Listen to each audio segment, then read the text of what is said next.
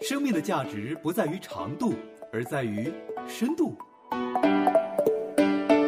生命的丰盛不在于外在的拥有，而在于内心满足的温度。生命的质量不在于如何活着，而在于活着的高度。有深度，有温度，有高度，这个生命棒棒的。就是我们今天，比方说我们嗯嗯看到一幅画，对听到一幅作一个音乐，嗯嗯看到一部好电影，嗯嗯或者去到一个非常美的建筑旁边，嗯哇，这人类真的会建啊！这么美的城市，嗯嗯人类建，我们会惊叹。起初我们可能对帕斯卡认识不足的，比如嗯，我们上初中的时候，我们学过一个压力和压压强的强，对对对，关，系的公式。嗯嗯嗯，那个公式的发现者就是帕斯卡。对对对对，嗯其实我们看到帕斯卡不仅是个物理学家，嗯他还是一个非常著名的思想家。他写过一本嗯书叫《思想录》的，哦，在那本书里呢，他详细的论证了上帝的存在，还以及，呃，上帝的存在对他嗯的一个影响。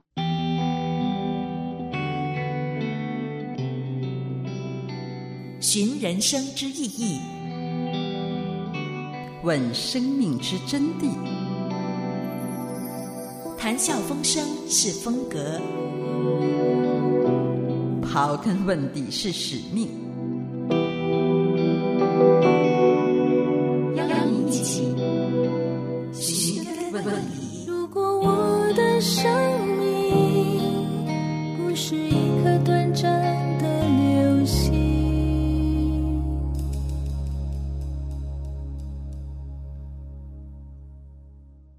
来到今天的这个生命棒棒哒，我是李诺。我是张凡，我是木星，那在上一期的节目当中呢，我们寻根问底讨论了一个话题，叫做“自由意志与终局”了。嗯，呃，其实这个话题可能对于大部分的朋友来说呢，都是比较少去想到的嗯啊，因为呃，就是我们现在来说啊，在我们日常生活当中，其实能做好日常生活当中的每一个决定就很不容易了嗯，啊，更何况我们去想说，哦，我现在做的决定对将来有什么样影响呢？嗯、对。但是我也会发现，现在的人其实他们考虑问题会越来越多的。啊，对对对呃，我觉得这是一个好事情，嗯就是很多人在满足于自己的衣食住行、温饱之后，嗯他会更多的去探讨一些公共领域的话题跟事情。对，呃，这是一个好事情，也是一个嗯哼好现象。嗯哼，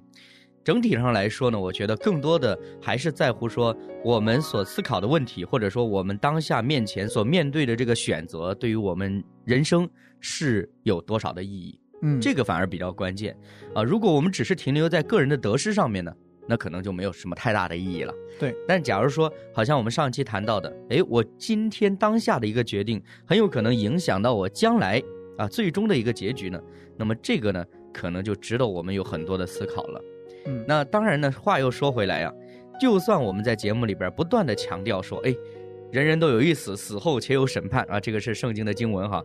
说的很多，但是呢，它的说服力有多强呢？这个就很难讲了。嗯呃，这就让我想到了另外一个话题，就是从科学的角度来看待我们的信仰或者看待我们的圣经，因为刚刚讲经文嘛，对吧？？嗯那么圣经的经文讲很多啊、死后且有审判，如何如何，将来又有什么样的结局，这些的东西呢，很多的朋友可能都会面临一个基础的难题，就是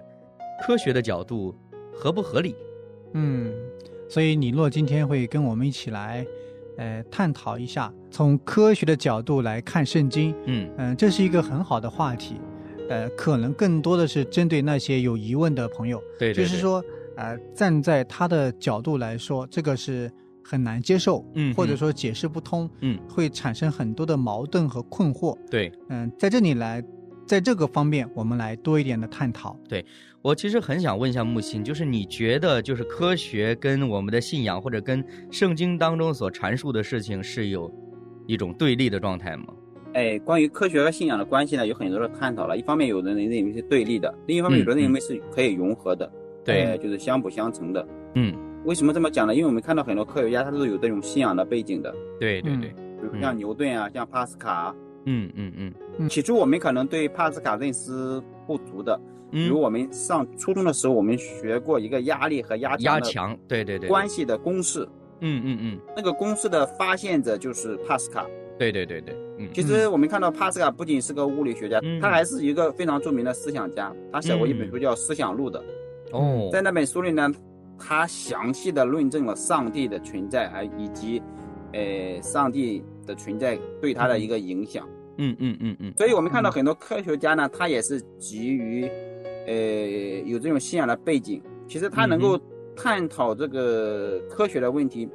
很多科学家他背后就有个假设，就是说这个宇宙是可以被人们认识的，对对对，这个对宇宙，是规律的，对嗯，所以嗯它是被人认识的。而这种嗯规律的赋予者就是上帝了。嗯嗯嗯，所以嗯宇宙的表象背后呢是有一个创造者的，嗯嗯嗯，宇宙也嗯不是杂乱无章的。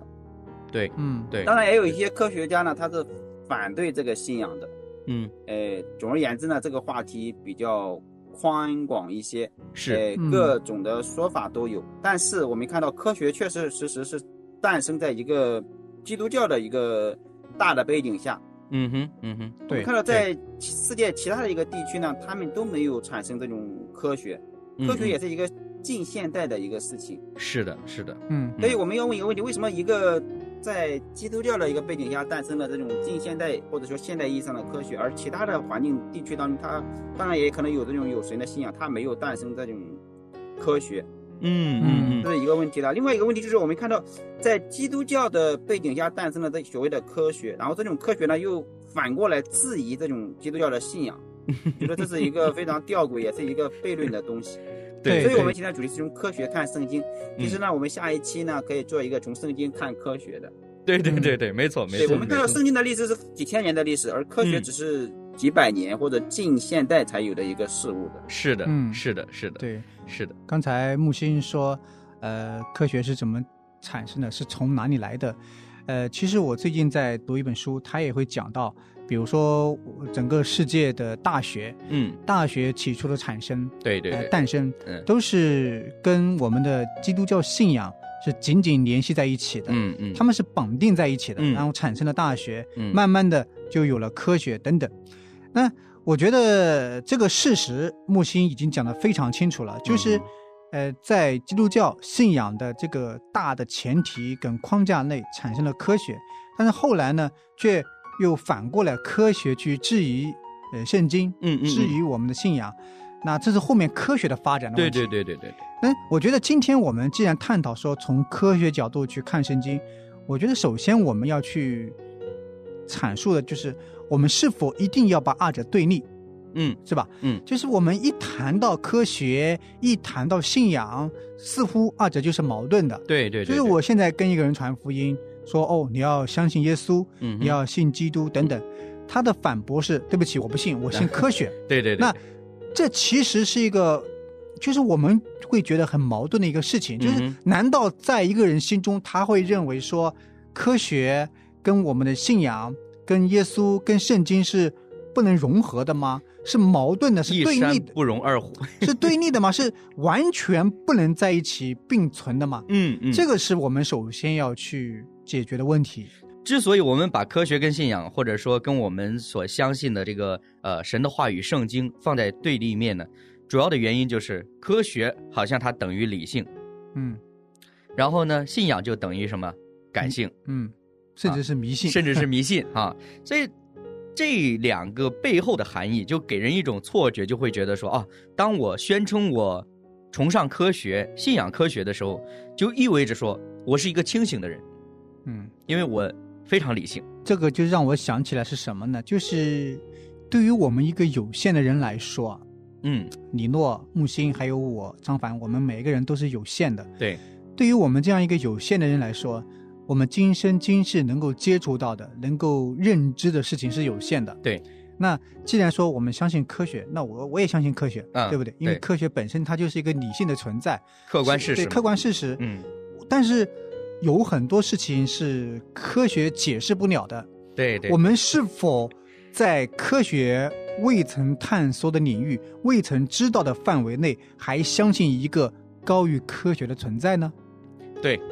这就就是是一种态度问题。对，这就是现在对于一个人来说，凡是科学已经探知的，我就接受；嗯科学未曾探知的，我一概否定不接受。嗯那嗯这是一种态度。对对对，那对于我来说呢，我是否应该相信，在科学之外还有一个存在是科学所没办法知道的，嗯嗯嗯，对吧？对对，这是一个对事，实嘛。对，很很显然，你看我刚才木星举例子说帕斯卡，嗯呃做压强、压力做一些实验，物理研究，对他也是思想家等等。嗯，那我们在整个初中、高中读过很多的物理和化学实验，嗯一些事情，一些我们当时定义为自然现象，啊，对吧？我对们对对一一做算术，说自由落体啊，嗯物体下落，算它的速度和时间对，等等。但是最终老师给我们的解释就是地球有引力，对，这是自然这是现象已。经发现的事实，。对，这是发现的事实嗯，但是今天我们就来问它为什么会有呢？哎，对对对对我他为什么会有呢？他不会告诉你，对，他会说这个是自然自然规自然现 象、自然规律。所以我们的探索到这里就结束了，嗯你明白吧？我们做化学实验，哇，这个东西加那个东西，突然间就有沉淀，嗯嗯白色沉淀，嗯嗯还有气体生成什么物品，嗯这是一个很神奇的事嗯情。嗯嗯，好，老师说这是一个自然现象，对因为这个物体和这个化学物品它们在一起，就刚好可以生成一个白色沉淀物，嗯再加上气泡冒出等等。嗯但是我就会问他，为什么会有这样的现象存在呢？嗯，他只能解释说这是自然现象，就是我们的解释到这一步就没办法再继续了。对对对，那我们是否更深一步的探究为什么呢？嗯哼，是吧？嗯我们其实科学可以解释的东西很多啊。刚刚我们比方说每年中秋节我啊们要看月亮，对哇，月亮好美好大，我们很喜欢拍照。对，我们会用科学的角度去解释阴晴圆缺，嗯，它嗯是可以嗯解释的。是但是，是我我会问你，它为什么会这 样呢？为什么有个呃星球挂在空中对，高高的悬浮在那里，嗯我们就可以看到它反射太阳的光，嗯给我们带来这样的美感呢？嗯嗯嗯，这是自然现象。因为你给他一个自然现象的答案呢、虽然这个答案可能是不完全的，但是他有个答案了，他就满足了嘛，嗯他不愿意再深究 了，他也没有能力去深究下去了，对不对？嗯，这个有道所理，以哎，没有能对力对这他个没有是嗯能，力了，对因对为他对受制于他的局限嘛。是是，但是人要你在你的生命当中，在你的生活当中，不断的去问为什么，不断的去问为什么的时候，我觉得你就离上帝不远了，是不是？嗯是是因为上帝就是那个现象，所有的现象背后的那个终极的原因嘛。对对木星所这以句话呢，，上帝的存在呢，赋予了这些现象一定的规律性。你通过这些规律性呢，你就可以认识到现象背后背后的那个存在嘛。其实木星说这句话意思就是我刚才问我自己，也是问大家的：我们是否相信在科学未曾解释的范围还有一个存在？对，那对于我来说，假如我真的就是觉得科学能解释的，我相信和接受；科学不能解释的，一概是我不能接受的。嗯，嗯那这嗯是一种态度。对。但是我今天我会相信说，在科学未曾解释的领域，我相信有一个存在。嗯嗯因嗯，因为其实你要相信，完全有那么多的巧合碰撞在一起，才能够勉强维持我们人类在这个地球上那么好的生存。嗯嗯，这个概率有多大？嗯哇，我们有一年四季，呃地球围绕太阳公转，地球自转，嗯月亮也绕着地球转，可以让我们看到阴晴圆缺。对，呃，然后地球上还有地重力，我们可以在这地球上安稳的生活，还可以看到我们人自以为的那么美好的自然现象。嗯嗯，但是到人这里的时候，我们就一句苍白的说自然现 象就解释了，我觉得太不负责任了，嗯嗯，是吗？嗯，真的，的是觉得，嗯我觉得这么美的事情，怎么可以用一个说自然现象？就是我们今天，比方说我们嗯嗯看到一幅画，对，听到一幅作一个音乐，嗯嗯看到一部好电影，嗯嗯嗯或者去到一个非常美的建筑旁边，嗯哇，这人类真的会建啊！这么美的城市，嗯人嗯，类建，我们会惊叹。对但是人到自然界，我们就说自然现象，对，我们不愿意接受和相信背后还有一个力量吗？其实我觉得刚刚木心说有一句我我很认同，就是没有能力了，受制于能力。没有能力去对对，你就好像我举个很简单的例子，中国古代就已经有关于月亮的传说了、嗯神话了，但是呢，也只有到了近代，人才有能力造出航天飞船嗯飞到月亮上去看一看嗯月球究竟是什么样子的。其实这个就是说，给我们一个概念，就是什么呢？就是人呐、能力始终都是有限的，不管你再怎么探索，嗯最怕的就是什么呢？我们已经探索到了我们能力的极限，但是我们又不想要显示出我的软弱，我就用一句自然规律就把人给打发了。嗯所以我觉得很有意思的就是，包括我们可能以前也看过一些科学家他们的一些事例的时候，我会发现有很多科学家一开始他是无神论者，因为他坚持唯物主义嘛，对吧？嗯但是等到他研究到一定成果的时候，他发现有一些事物实在不是科学知识能够解释和支持的时候，他成为了一个基督徒，甚至他成为了护教者，嗯因为他透过他研究的成果，可以充分的证明，这个世界就是有一个超过我们认知理解范围之外的存在。对，这个就是我今天要表达的第二点，就嗯是、呃，是否相信在我们认知范围之外还有一个存在？嗯呃，这个是一个是一个态度啊。那既然我们要探索说从科学角度去看圣经，嗯，那么我们就回到圣经呗，对对？吧？我们去看看圣经当中那些非常伟大的神迹和奇事嗯就，为什么接受不了 圣经？ 对，接受不了。嗯，对，我自己在预备这一期节目的时候，我想到为什么人接受不了呢？其实我是能够理解他的，嗯嗯就是站在他的角度，嗯我们朋友的角度，我是能够仿佛能够体会到他的那种处境。嗯嗯摩西带领那么多的人，一百多万的人，嗯从红海走干地，嗯，红海的水分开，在他们的两边成为墙垣，对，这在你的认知范围内可以接受吗？不科学，这不科学。 对，约书亚带领他以色列百姓去征战，然后太阳在空中止住，嗯嗯，月亮在空中止住，对一天时间是，太阳不落了，嗯，嗯这你可以接受 吗？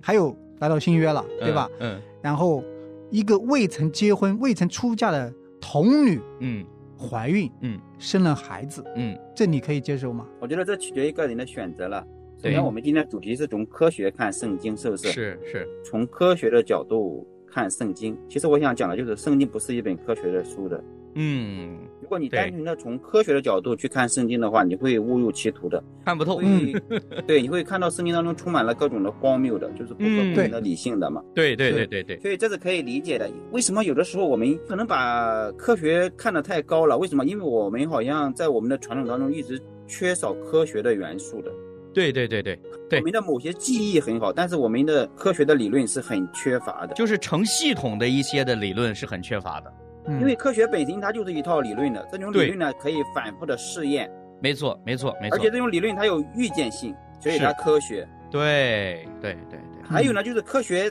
所谓的科学，无论是理论还是知识也罢，它会有有修正的。嗯哼嗯哼，它修正的意思就是有对有错的。是是，举个例子，比如说我们可能以前一开始接触的是九大行星，对不对？嗯嗯太嗯，阳系对，当对中九大行星，嗯这是一个科学的认识了，已经进入到是教科书了。是的，可是现在好像教科书有变动的，现在嗯嗯是八大行星了。对，有一个被开除了。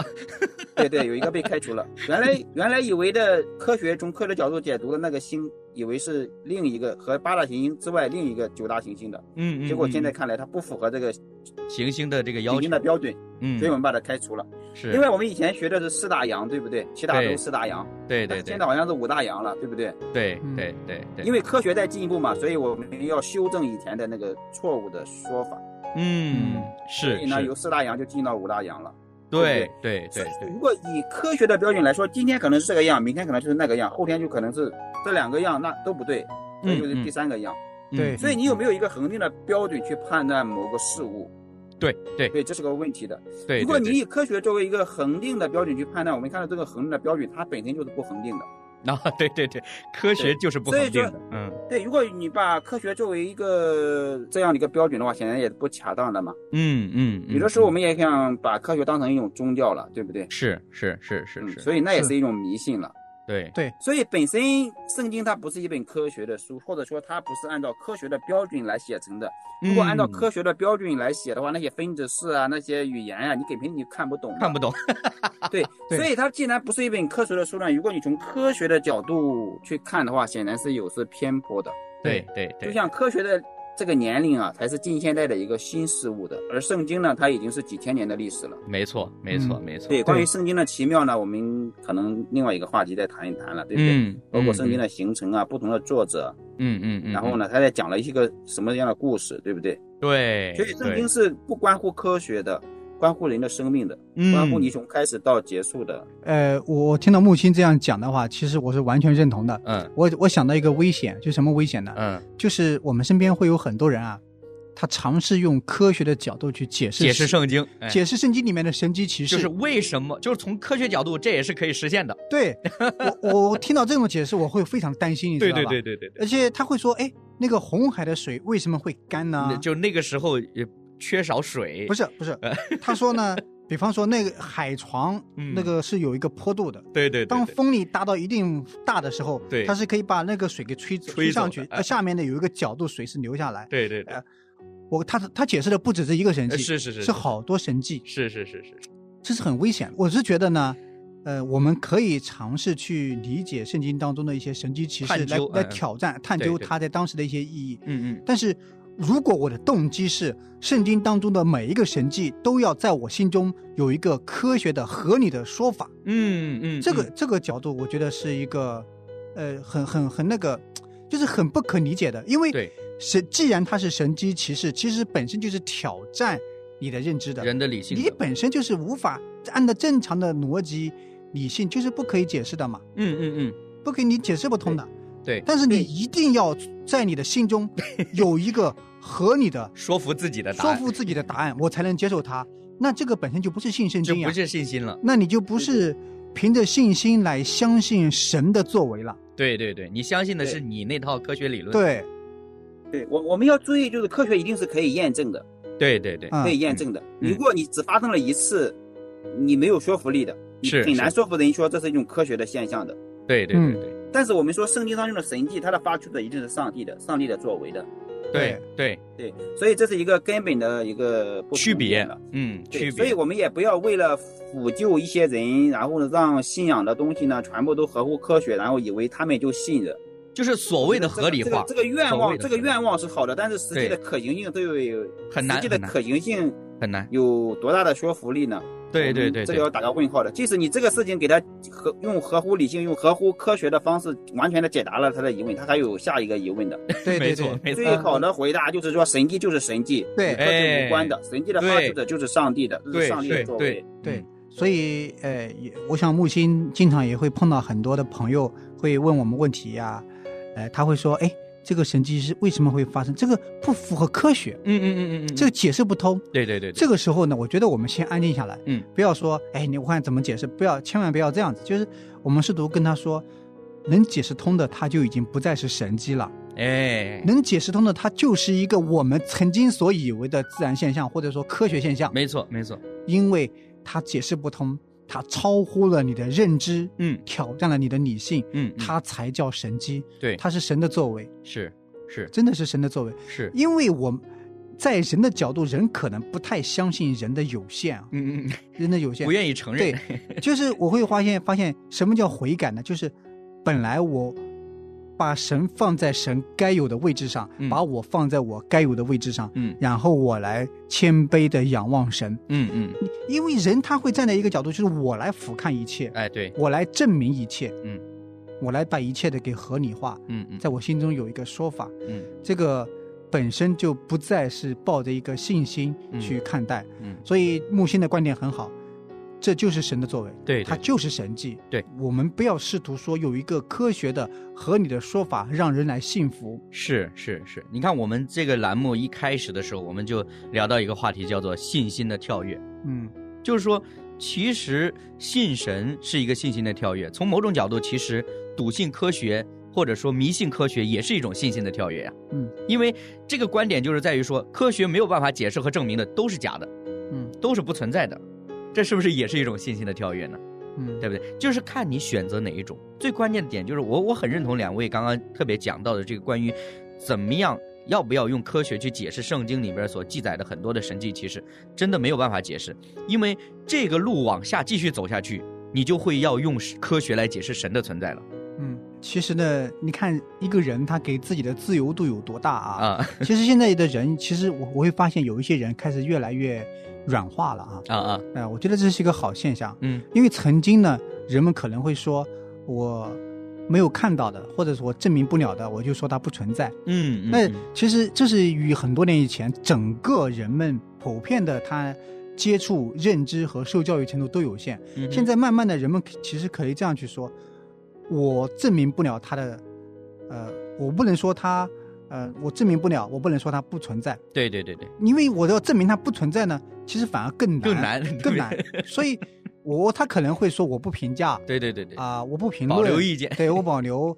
他甚至可以可以站在一定的程度来尊重你的信仰等等。嗯我觉得嗯这是一个，呃，那个对谈的谈话的那个时机啊，对那对对个对，那个叫交集啊，是多了一点。是，其实就你就是张凡，你这样说，我就想到前段时间呢，网上流传一个视频，就是好像这个我们中国有一个科学家叫杨振宁嘛，嗯那他接受一个访问，这个访问呢就问他说，你认为这个世界上有没有神？嗯那这个杨振宁他是一个物理学家嘛，对吧？然后呢，当时他在这个对谈当中他是这样说的，他大概的意思说，呃，我不知道有没有神，嗯但是根据多年对于科学的一些探索研究，我发现呢，这个世界一定有一个创造者，嗯就几乎就跟我们以前听那个牛顿他们的说法是类似的嘛，哈，嗯就是他比较纠结的是怎么样称呼这位创造者，嗯但是他不否认这位创造者的存在。嗯这个就是我们刚刚一直在强调的，科学本身它是一套理论，它是一套理论基础。我们拿着这一套工具，然后去做不停的去探究也好，还是不停的校验也好，整个的过程当中，很有可能有一些东西逐渐的被推翻了。嗯那么，但是不代表说这个过程是没有意义的。嗯所以我们以前为什么都鼓励大家说，如果你去读圣经，你不明白，你就去研究啊。嗯当有人给你传福音，你不明白为什么要相信神，你就去探究啊，这个没有问题的，对这个没有错的。最怕的就是我们太省心了，最怕的就是说我们不想在这个上面花功夫，然后我们就可能用一个所谓的名词把它解释掉，把它打发掉。那么对我们自己来说是没有多大意义的。嗯另外还有一件事情呢，其实我很想提出的一个观点就是，在我们当下的生活当中，很多人虽然把科学挂在嘴边，但是我们信的其实都是伪科学。嗯为什么呢？因为我们信的伪科学是一个定义，就是当下的科技不能实现，嗯它就不属于科学的范畴，或者它就不存在。所以我们今天讲了这么多，并不是说我们啊、排斥科学，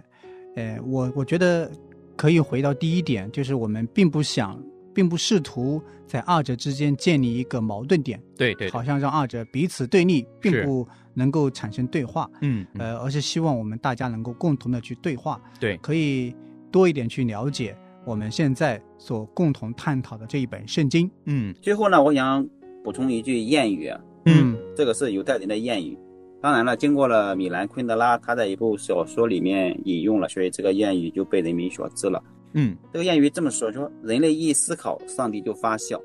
啊哎，我想这个人类思考的其中一个成果，可能就是科学。